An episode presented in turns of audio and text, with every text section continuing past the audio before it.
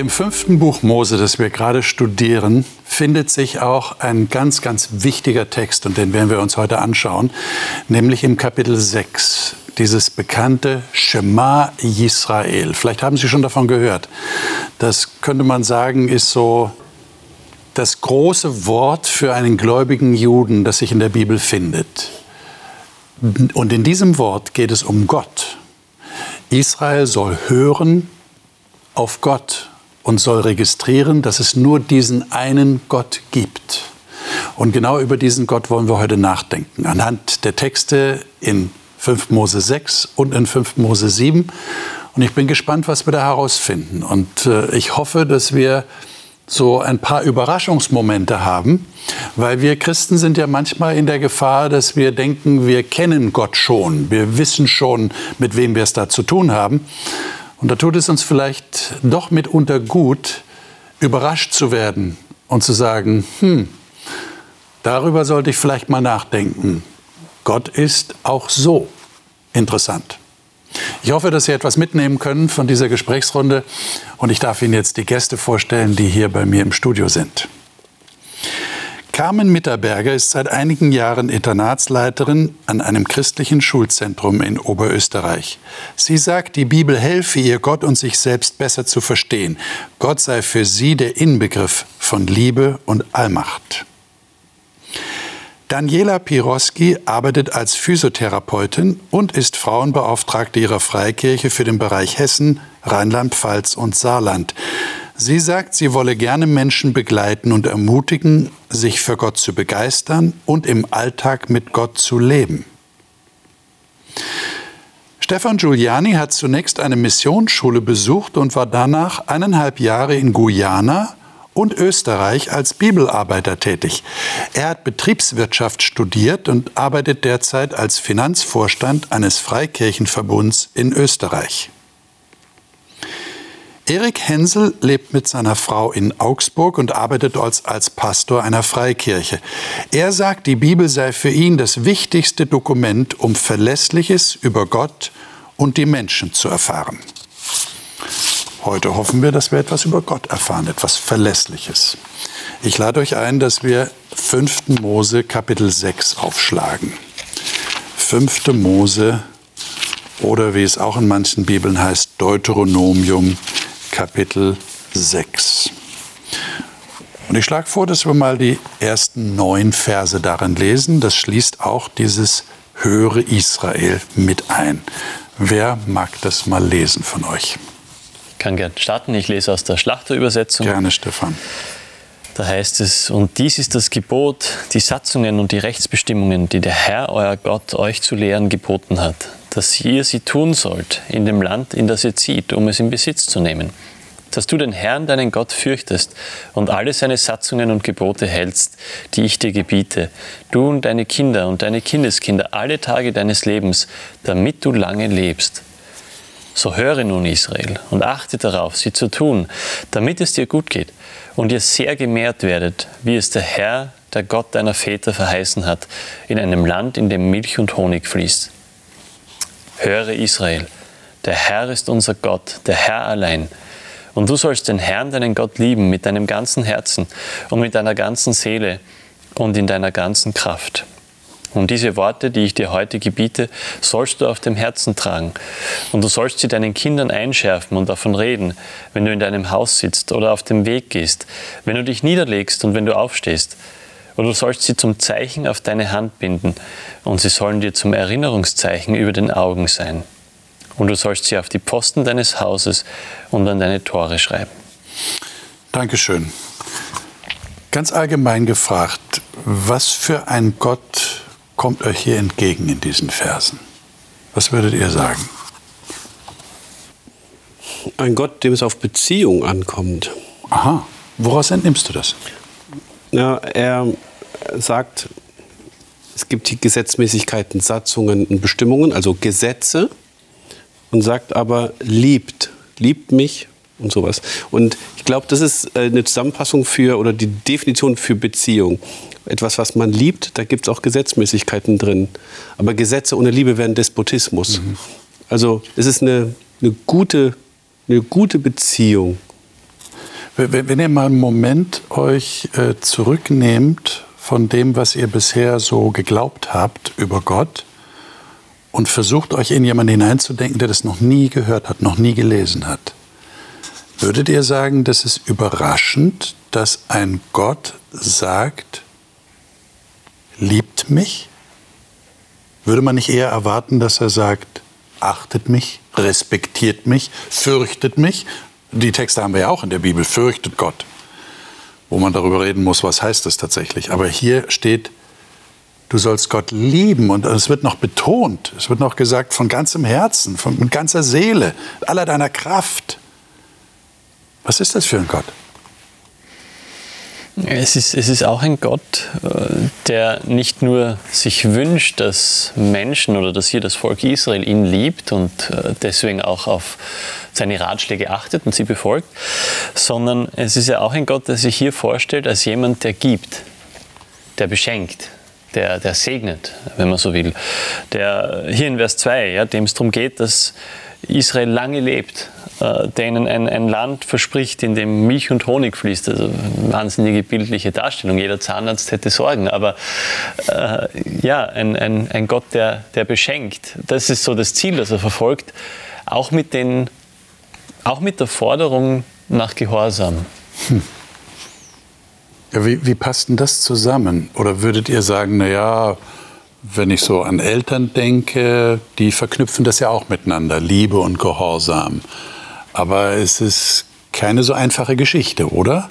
Ich meine, es stimmt ja tatsächlich. Ich habe ja gerade gesagt, Gott sagt, äh, man soll ihn fürchten. Es steht tatsächlich hier in Vers 2. Ja? Damit du den Herrn, deinen Gott, fürchtest alle Tage deines Lebens und alle seine Gebote bewahrst, die ich dir gebiete. Und dann zwei Verse weiter steht, du sollst den Herrn, deinen Gott, lieben. Ähm, die Frage, wir das? Die Frage nach dem, wie, welcher Gott ist das? Wie ist dieser Gott? Oder wie ist Gott im Allgemeinen? Die Frage, die wir öfter stellen, ja.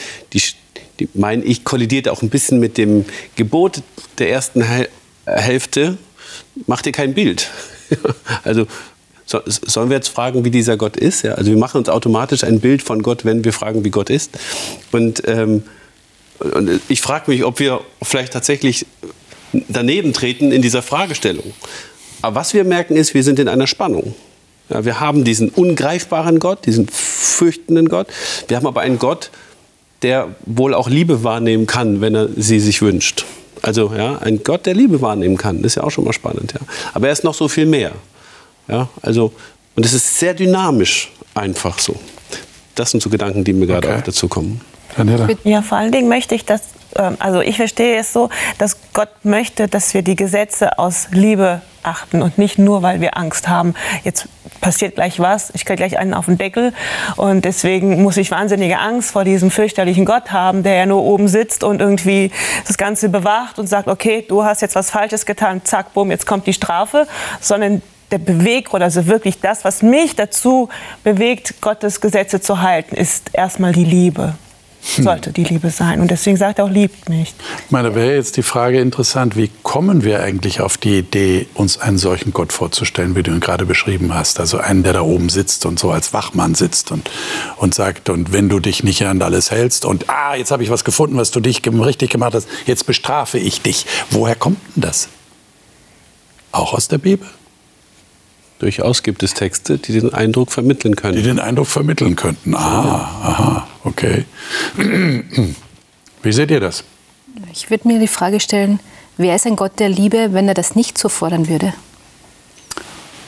Führ das doch mal weiter aus. Was heißt denn das? Ja, wenn ich es gut mit jemandem meine ähm, und ich sehe, der läuft vielleicht gegen die Wand und dann nicht ruf, pass auf, da kommt die Wand, dann wäre das für mich nicht Liebe. Ich sage, ja, findest doch selbst raus oder siehst du es nicht? Also einfach dieses, ich gebe einen gewissen Rahmen vor, wie das Eltern auch vorgeben, die es gut mit ihren Kindern meinen. Ähm, und das ist manchmal vielleicht auch ein bisschen ruppig. Wenn mein Kind über die Straße laufen will und ich sehe, da kommt ein Auto, dann werde ich es vielleicht irgendwo erwischen. Und das ist vielleicht nicht so sanft, dass ich es dann vorsichtig wegziehe, sondern dann wird es einmal ruppig sein, aber ich habe ihm das Leben gerettet. Und ich glaube, dass das manchmal einfach aus der Perspektive von uns anders wirkt, wie aus der Perspektive Jetzt Gottes. ist natürlich die Frage, trifft das nur auf Kleinkinder zu? Wie ist denn das, wenn die Kinder groß werden?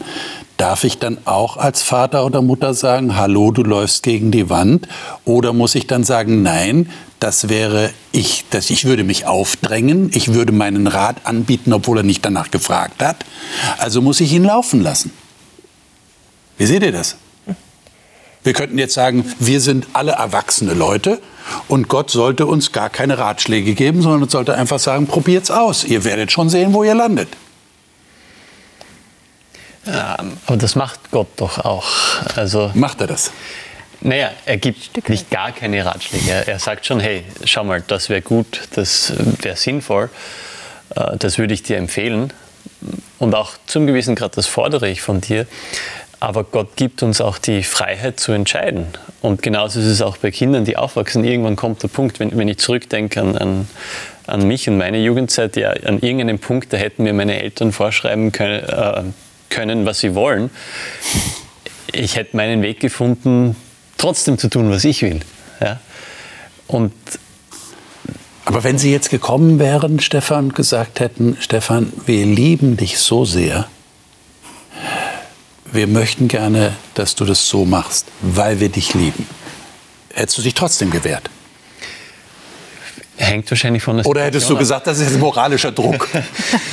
Nein, ich glaube, das hätte mir mehr zu denken gegeben, weil es jetzt plötzlich auf eine andere Ebene kommt. Und das ist ja genau die Ebene, die Gott auch da bespielt, nämlich die Ebene der Beziehung. Hey, du bist mir wichtig, ich möchte, dass es dir gut geht. Und das hätte mich damals sicher zum Nachdenken gebracht oder, oder hat mich auch teilweise. Das heißt nicht immer, dass ich dann diesem Wunsch oder diesem Anliegen gefolgt bin. Also, aber, aber es ist, es, es ist was ganz was anderes im, im, im, in der Beziehung, als wenn, wenn da nur Forderungen oder Verbote kämen. Okay. Ich glaube, es ist auch nicht, dass es schwarz-weiß. Also ich kenne dieses Bild ähm, aus der Erziehung, das gezeichnet wird, also wo es heißt, ein Jugendlicher jetzt in dem Fall, es ist wie ein, einer, der ins Wasser schwimmt und die Eltern oder die, die es gut meinen, das sind das Becken. Es wäre was anderes, der kommt immer wieder hin und der darf sich auch abstoßen beim Becken, aber er hat diese Sicherheit, er ist in einem Becken, er ist nicht im offenen Meer. Er treibt nicht irgendwo hin, sondern da gibt es einen gewissen Rahmen, der Sicherheit bietet. Und das macht was mit dem, der es ausprobiert. Der kann wachsen da drin, ohne dass es ihn irgendwie festhält oder einfach fixiert ähm, und einfach dieses Vertrauen weiter aufbauen. Und ich glaube, das ist bei Gott auch so. Und das ist auch das Wesen der Liebe. Liebt ihr Gott? Ja. Ja. ja. Wie sieht das aus? Äh, Sagt ihr das Gott? Ich liebe dich? Oder würdet ihr sagen, nee, bei Gott ist es ein bisschen anders als bei meinem Partner oder meiner Partnerin oder wie auch immer? Wie liebt man einen Gott, den man nicht sieht, den man phonetisch nicht hören kann, den mit, mit unseren Sinnen so nicht wahrnehmen kann? Ich finde es ja spannend, dass wir das Hören und Lesen tut das, ich liebe euch, tut das und dann wird es euch gut gehen, tut das nicht, dann geht es euch schlecht. Also beschreiben und Beispiele finden, tun wir dann aber aus dem Bereich der Naturgesetzmäßigkeiten. Ja, da, Achtung, da ist eine Mauer, lauf nicht dagegen. Wir würden nicht sagen, Gott nimmt die Mauer und haut sie über uns drauf. Das wäre die Strafe Gottes. Aber wir beschreiben eher eine Naturgesetzmäßigkeit. Ja, und die Frage ist, ist das Gott auch? Ja? Und dann ist es die Frage, was heißt lieben? Lieben heißt an der Stelle verinnerlichen, sich das Gewahrsein, dementsprechend und gemäß zu leben, das, zu, das einzubeziehen in, in das Leben, das Leben zu feiern, ähm, zu schützen. Wir kommen eigentlich immer wieder auf, auf diese Nachhaltigkeitshaltung des Gebotes. Ähm, das ist, glaube ich, dann auch Gott lieben. Und natürlich dann auch wieder in der Form eines persönlichen Gottes. Weil das ist er auch. Ja? Wo man sagen kann, ich liebe dich. Schön, dass du da bist. Wie als wenn es ein Mensch wäre. Es ist so vielfältig. Also die Frage wird der Tatsache eigentlich fast nicht gerecht, so zu stellen, liebt ihr Gott. Ja? Und wir haben ja auch das Problem, dass wir dieses Wort Liebe schon sehr abgegriffen haben. Ja. Also mein, wa- wa- was heißt Liebe? Ist Liebe Romantik? Oder äh, wa- wa- was heißt denn das Lieben? Heißt das tatsächlich, das zu tun, was Gott will? Und das ist der Ausdruck von meiner Liebe zu ihm? Würden wir doch, also das habe ich schon oft gehört, dass das so ausgedrückt wird. Würdet ihr das auch so sehen? Wenn ich Gott liebe, dann tue ich, was er möchte, weil ich ja ihm vertraue und weiß, es ist nur das Beste für mich. Obwohl ich mich manchmal daran störe, weil ich will eigentlich was anderes auf die Erziehungsmethoden nochmal zurückzukommen. Es gibt ja verschiedene Erziehungsmethoden und laissez-faire, wahrscheinlich ist es auch eine Methode, aber ich muss gestehen, ich war ein bisschen inspiriert von der Super Nanny, als meine Kinder so in diesem Alter waren. Und ähm, ich habe tatsächlich mal versucht, diese stille Treppe oder diesen stillen Stuhl einzuführen, als ich mit meinen Kindern einfach nicht weiterkam und ich wollte sie gewaltfrei erziehen.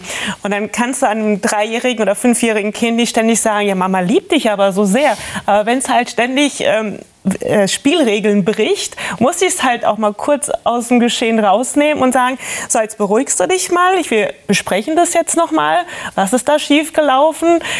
Ich komme auf die Ebene des Kindes, versuche das auch mit ganz einfachen Vokabeln ähm, zu erklären, was Mama jetzt hier nicht so gut fand und versuche dann mit zwei Minuten, drei Minuten Auszeit das Kind einfach in die schon vorher besprochenen Spielregeln wieder zurückzuführen, weil die haben wir ja vorher schon besprochen. Wir wissen, dass es nicht gut ist, das andere Kind mit der Schippe äh, zu vermöbeln und ähm, ja ständig den eigenen Willen durchzubrechen. Aber es ist halt bei einem drei- bis fünfjährigen Kind dann eben schwer, das mit Argumenten ständig ja, zu wiederholen. Das gut, dass das nur bei drei- bis fünfjährigen so ist.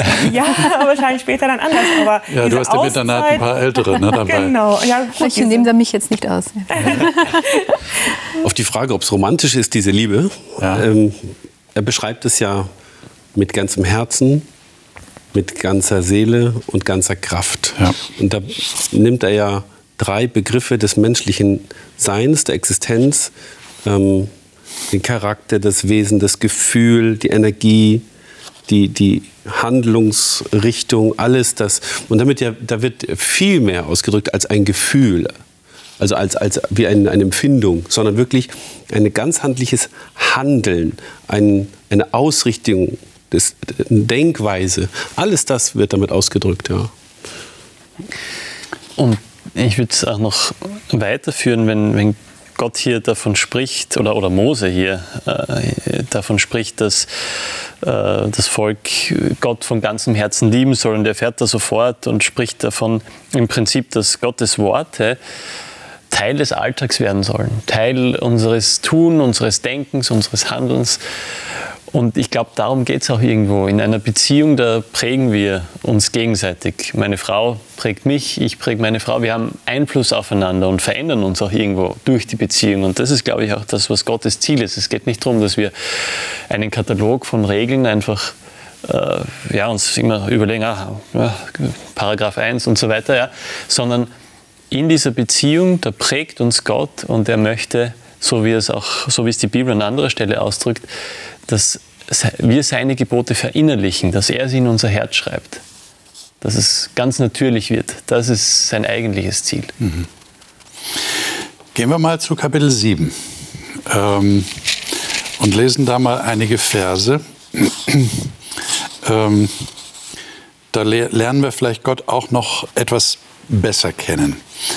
Äh, wer liest mal diese fünf, die ersten fünf Verse?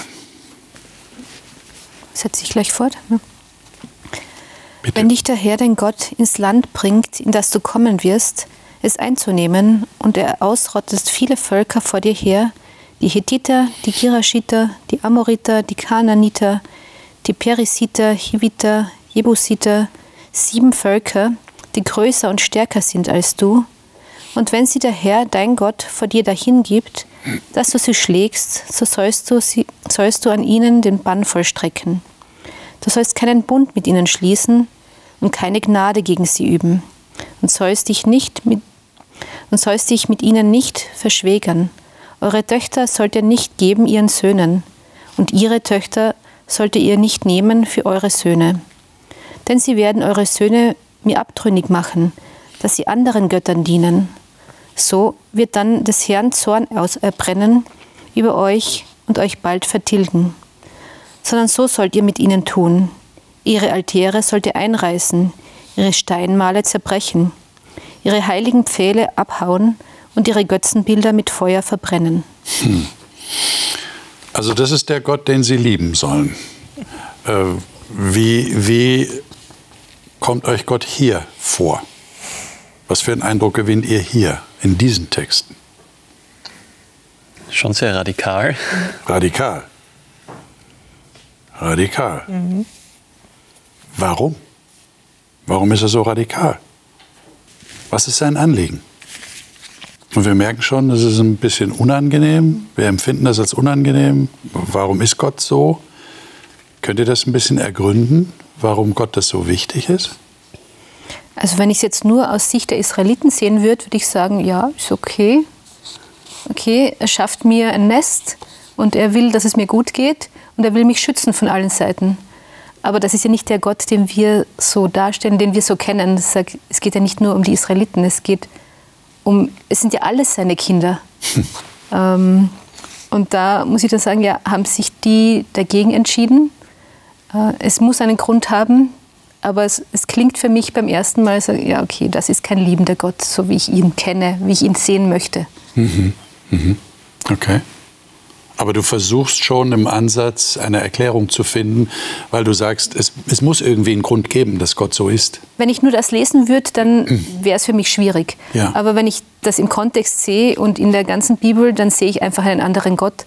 Und dann ist es für mich klar, dass die ihre Chance vermutlich hatten. Ja. und sich dagegen entschieden, ja. haben. Ja. Und wir haben in den nächsten Versen, wenn wir die lesen, haben wir ja tatsächlich den liebenden Gott, von dem du gerade sprichst. Äh, vielleicht liest du gerade mal weiter in Vers, äh, von Vers 6 bis äh, Vers 9. Ja. Denn du bist ein heiliges Volk dem Herrn, deinem Gott. Dich hat der Herr, dein Gott, erwählt, dem Volk des Eigentums aus allen Völkern, die auf der Erde sind. Nicht hat er euch der Herr angenommen und euch erwählt, weil ihr größer wärt als alle Völker, denn du bist das Kleinste unter allen Völkern, sondern weil er euch geliebt hat und damit er einen Eid, seinen Eid hielte, den er euren Vätern geschworen hat. Darum hat er euch herausgeführt mit mächtiger Hand und hat dich erlöst von der Knechtschaft aus der Hand des Pharaos, des König von Ägypten. So sollst du nun wissen, dass der Herr dein Gott allein Gott ist, der treue Gott, der den Bund und die Barmherzigkeit bis ins tausendste Glied hält, denen, die ihn lieben und seine Gebote halten. Mhm. Und dann kommt noch die Ergänzung, Vers 10 und 11. Aber denen, die ihn hassen, wird er ins Angesicht vergelten, um sie umkommen zu lassen. So, jetzt würde ich gerne von euch wissen, wie kann denn ein liebender Gott gleichzeitig bewahren und vergelten? Wie kriegt ihr das zusammen? Vers, 9, äh, Vers 6 beginnt ja mit dem Wort denn, also er verbindet das nochmal mit dem, was wir vorhin gelesen ja. haben. Und die, das Ausrottungsgebot der anderen Völker lasse ich jetzt einfach mal so stehen. Da kann man wahrscheinlich sonst wie viel drüber reden. Aber in den Versen 3 äh, und 4 spricht er ja eigentlich von, von einem Einfluss, den, der ausgeübt wird. Und wenn er in, in Kapitel 6, Vers 5 äh, sagt, ich bin euer Gott allein, dann sagt er, ich möchte, dass auch ihr, mein Volk, allein seid. Also da kommt dieser Beziehungsgedanke, ähm, den man wahrscheinlich am ehesten wieder mit einem Ehebild auch ausdrücken könnte. Also die Einflüsse, die das sind. Äh, er möchte, dass die Beziehung ungetrübt da ist. So deute ich das jetzt erstmal. Und das Zweite ist die Brutalität, die da drin steckt, dass also ein liebender Gott aber auch diese Härte zeigt, wäre für mich, dass er nicht nur was möchte, ich möchte eine gute Beziehung mit haben, sondern ich habe auch alle Mittel, das auch zu garantieren. Hm. Und das ist ein Gott, den, ich kann, den kann ich haben, den will ich. Weil einer, der nur möchte, ich möchte dich erlösen und ich hoffe, dass ich das schaffe, ja, sage ich mir, ja, schöner Wille. Aber er sagt, Übrigens, ich, ich mache das auch, weil ich das kann. Da wird mir nichts im Wege stehen bleiben. Das ist die, der Teil der Härte Gottes, der mir Angst machen kann, aber der letztendlich äh, Garantien verspricht. Ist Liebe exklusiv oder inklusiv? Kommt auf den Kontext an.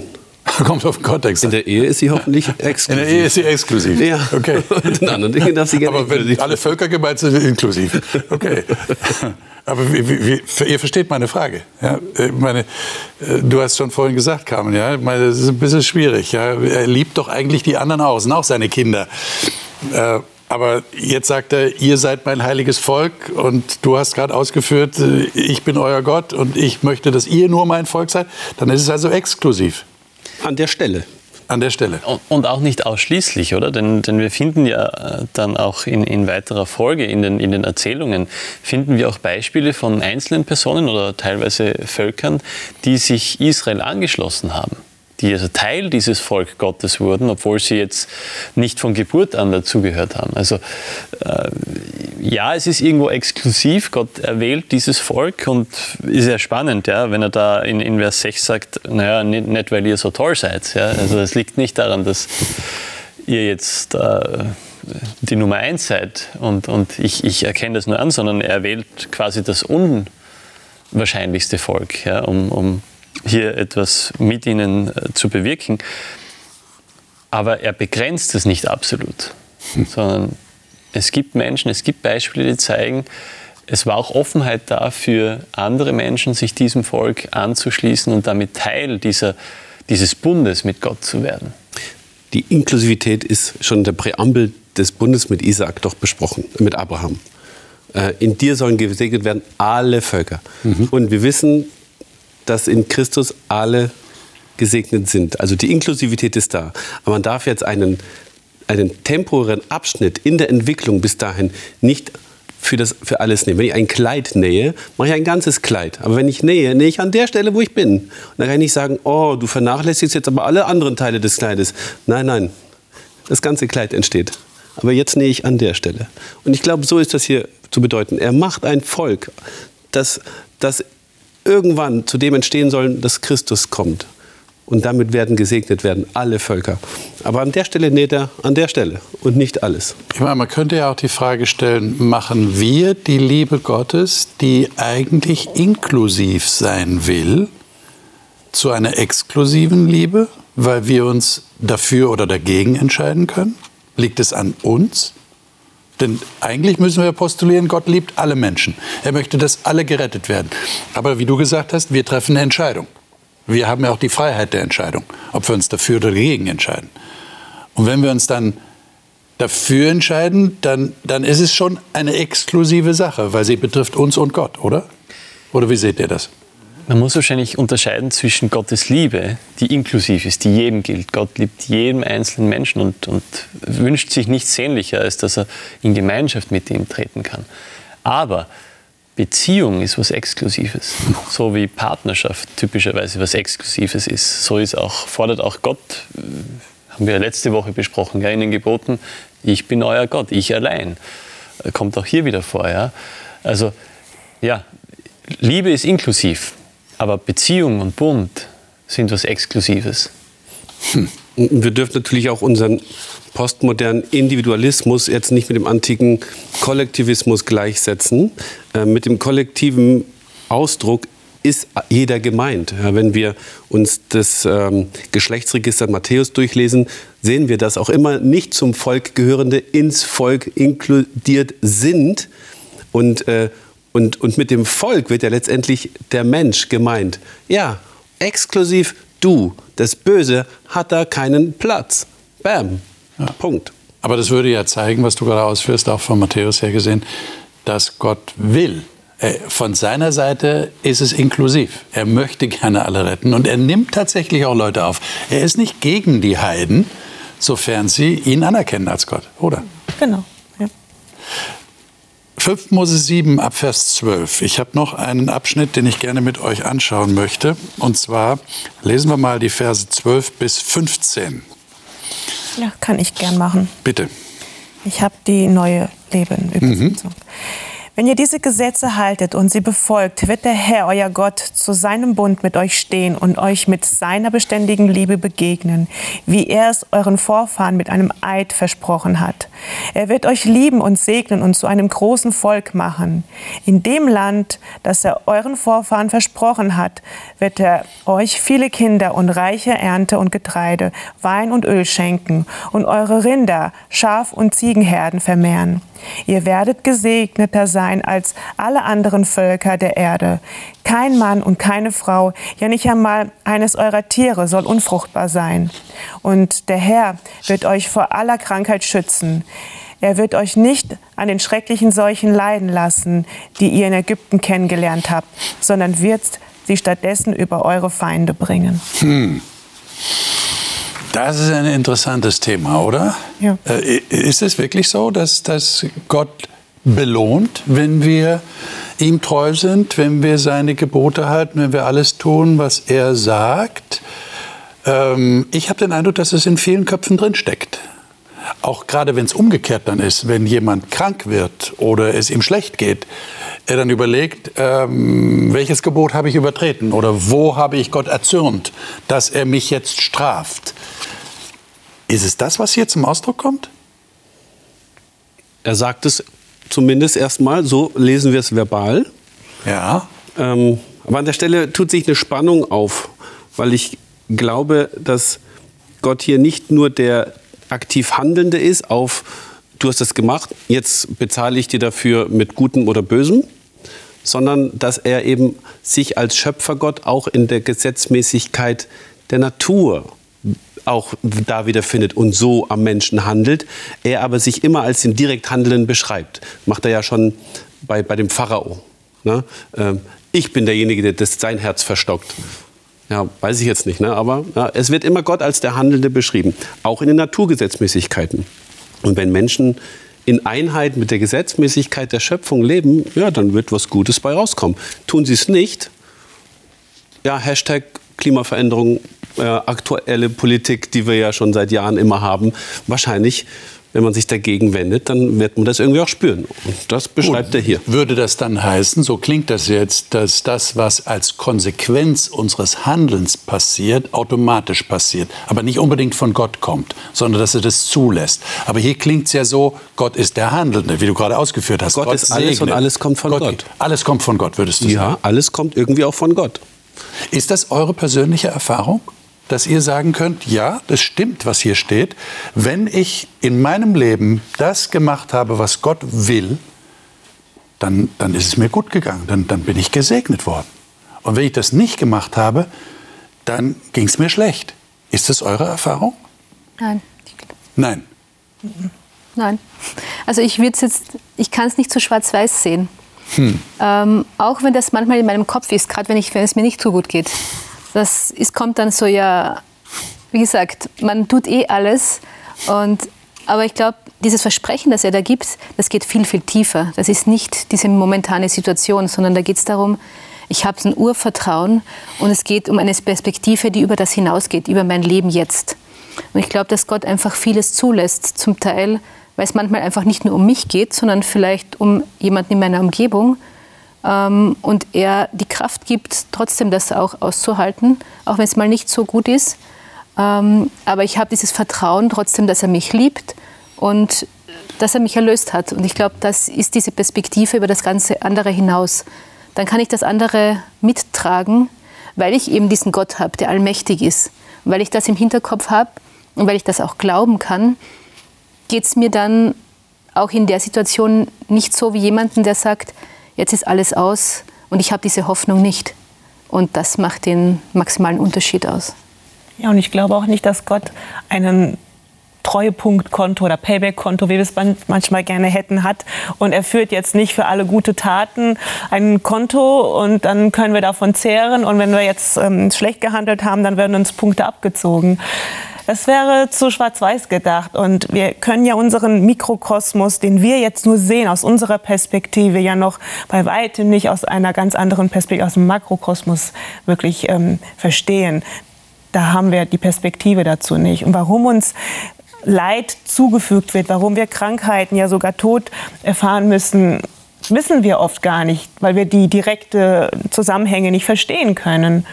Ja, wir können ja sagen, oh, ich war doch immer ein lieber Mensch, ich habe doch immer alles gut gemacht, war doch in der Kirche und habe überall gute Taten und schau mal hier. Es gab ja so, mal so einen Kurzfilm, 6000 Punkte für den Himmel. Da hat dieser Herr Weber auch versucht, aus eigener Kraft seine Punkte zu sammeln und kommt dann oben an und, und da vorne, der sagt, nee, nee, nee, du hast gerade mal hier 36 Punkte gesammelt. Das geht nicht.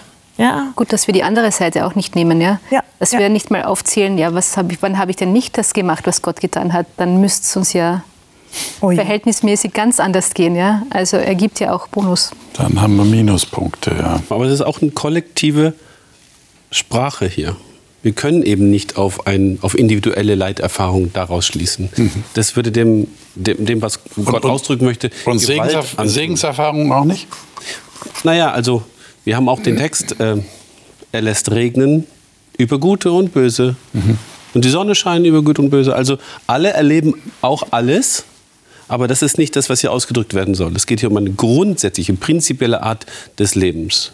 Ich meine, würde uns äh, das äh, Beispiel von Kindererziehung hier irgendwie eine Hilfe sein können? Wenn wir uns das mal kurz vorstellen. Mein Kind hält sich an alles, was ich ihm sage, und dann liebe ich es und belohne es. Das kommt ja tatsächlich vor. Ja? Gut, das also, wenn du jetzt, es ist ja noch das harmloseste Beispiel, was ich jetzt bringe, wenn du den Nachtisch aufisst, dann können wir den Ausflug machen oder was auch immer. Also wir, wir machen ja als Eltern schon häufig genau diesen Fehler, würde ich mal sagen. Ist ja keine Erziehung. Naja, aber verstehst du? zu sagen, du bekommst den Segen, wenn du dich daran hältst. Aber das machen, machen wir das, das machen wir nicht wirklich, oder mit den Kindern? Sondern wie, wie, eine Mutter würde doch sagen, ich liebe meine Kinder immer, auch wenn sie, auch wenn sie sich daneben benommen haben, liebe ich sie immer noch. Ja. Und sage nicht jetzt aber Schluss mit der Liebe. Ist bei Gott auch nicht. Aber ich weiß ja nicht, ich frage euch, hinkt dieser Vergleich so sehr, dass man ihn gar nicht verwenden kann für Gott oder hilft es uns irgendwie? Ich glaube schon, dass man das genau nehmen kann. Das Bild Gott äh, stellt sich ja bewusst auch als Vater immer wieder dar. Manchmal auch äh, Wesenszüge einer Mutter, die er, die er benutzt, um seine Liebe und sein Verhältnis zu uns Menschen zu beschreiben. Also von dem her finde ich den Vergleich sehr treffend. Und, und genau das ist ja auch Gottes Anliegen, wenn ich, wenn ich zurückdenke an das, was wir schon gelesen haben. Gott wählt dieses Volk und sagt, ich möchte euch segnen, ich möchte aus, aus euch ein großes Volk machen, ohne ihren Verdienst. Nicht als Belohnung für das, was sie getan haben, sondern das möchte er tun. Und gleichzeitig macht er sie darauf aufmerksam, dass wenn sie nicht nach äh, den Werten Gottes und den Naturgesetzmäßigkeiten handeln, dass das aber auch äh, Dinge sind, die ihn daran hindern, sie so zu segnen, wie er es eigentlich gerne tun wird. Ich habe noch eine Frage zum Schluss für euch. Ähm, habt ihr manchmal das Gefühl, Gott ist anders, als ihr ihn euch bisher vorgestellt habt? Erlebt ihr da irgendwie Überraschungen? Er sagt, boah, so habe ich Gott noch gar nicht gesehen. Könnt ihr das näher beschreiben? Ihr nickt so und denkt jetzt nach, wo ist das passiert? Also ich, ich könnte es jetzt schwer jetzt konkret beschreiben, aber Ja. das habe ich doch oft. Also, dass mein Gottesbild sich eigentlich immer wieder ändert. Und ich mich frage, ob ich nicht dann am nächsten an Gott eigentlich ihm auf der Spur bin, diesem Ungreifbaren, diesem ohne Form. Ähm, und, und das nicht zuzulassen, würde, sich, würde bedeuten, sich ihm zu entziehen oder sich vor ihm zu sperren. Aber dieses nicht Greifbare, dieses in Spannung Seiende, dieses doch schon wieder andere. Ähm, und immer an diesem, in dieser Dynamik zu bleiben, zeitigt automatisch diese Erlebnisse. Meine Güte, ist ja wieder ganz anders, als ich dachte. Aber genau das ist Gott, meiner Meinung nach. Es ist sehr schwer, jetzt an einem bestimmten Beispiel festzumachen, aber ich habe hab das recht oft. Ich glaube, er zeigt sich auch ganz vielfältig in der Bibel. Wir haben uns mal in einem Bibelkurs ähm, darüber gemacht, die ganzen Namen, wie er sich selbst bezeichnet, aus, rauszuschreiben. Und das sind ein paar Listen geworden. Ähm, und ich glaube, allein da gibt schon so viel zu entdecken. Und auf der anderen Seite sage ich, trotzdem weiß ich, er ist ein liebender Gott für mich. Also trotz dieser Allmacht, trotzdem, was vielleicht noch alles, diese Ecken und was ich einfach vielleicht auch nicht verstehen kann, weil, weil wir nicht alles begreifen können, ähm, das verunsichert mich nicht, weil ich trotzdem das andere schon erlebt habe und fühle. Und ich glaube, es ist wichtig, dass wir dann nicht so ohnmächtig werden und sagen, ja, das ist so unbegreifbar, wie kann ich den dann lieben? Wie kann ich mir irgendwas vorstellen? Äh, also das eine schließt das andere nicht aus. Ich soll ihn nicht in einen Kasten sperren, weil das für uns menschlich, glaube ich, nicht möglich ist. Auf der anderen Seite aber diese Sicherheit haben, er ist da und er ist mein Vater. Okay. Und, und für mich ist es auch, vielleicht waren jetzt nicht immer die ganz großen Überraschungen dabei, dass, dass Gott ganz anders war, als ich bis jetzt gedacht habe, aber in vielen kleinen Dingen ähm, gibt es einfach immer, immer noch was zu entdecken, was mir noch nicht so bewusst war. Vor allem, wenn ich, wenn ich darüber nachdenke, wie, wie, wie sehr Gott mir Vorschussvertrauen gegeben hat und, und mir Liebe zukommen lässt, wie auch hier. Und ich denke, das ist wahrscheinlich ein, ein etwas, worüber wir ja selbst in der Ewigkeit noch nachdenken werden und immer wieder was Neues über Gott entdecken werden. Ich glaube nicht, dass das an einem Punkt endet, weil Gott ist unendlich groß und da gibt es da gibt's immer was zu entdecken, immer was Neues, was ihn uns noch tiefer verstehen lässt und auch unser Leben bereichert. Liebe Zuschauer, ich gebe jetzt diese Frage an Sie weiter, weil ich glaube, es ist eine sehr wichtige Frage, über die wir unbedingt nachdenken sollten in unserem Leben. Wer ist Gott für Sie? Und überrascht Sie dieser Gott?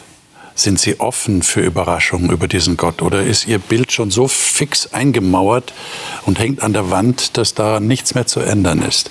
Und da ist noch eine Frage, die gerade gestellt wurde. Wie kann ich diesen Gott lieben? Das ist eine ganz wichtige Frage. Kann ich diesen Gott überhaupt lieben? Und wenn ich diesen Gott nicht lieben kann, aus welchen Gründen auch immer, vielleicht weil ich ihn für irgendetwas verantwortlich mache in meinem Leben, für das er gar nicht verantwortlich ist, dann kann es sein, dass ich so eine Distanz habe zu diesem Gott, dass ich ihn nicht lieben kann. Wir werden nächste Woche genau über diese Frage sprechen. Anhand der Bibel, anhand dessen, was das fünfte Buch Mose darüber sagt. Wir haben schon es angedeutet bekommen. Du sollst Gott lieben von ganzem Herzen, mit ganzer Seele, mit ganzer Kraft. Aber was heißt das tatsächlich? Wie sieht die Liebe Gottes wirklich aus und wie kann unsere Liebe ihm gegenüber aussehen? Darüber wollen wir nachdenken. Sie dürfen schon weiter im fünften Buch Mose lesen und dadurch hoffentlich einen persönlichen Gewinn haben. Ich wünsche Ihnen dazu Gottes Segen. Bis zum nächsten Mal.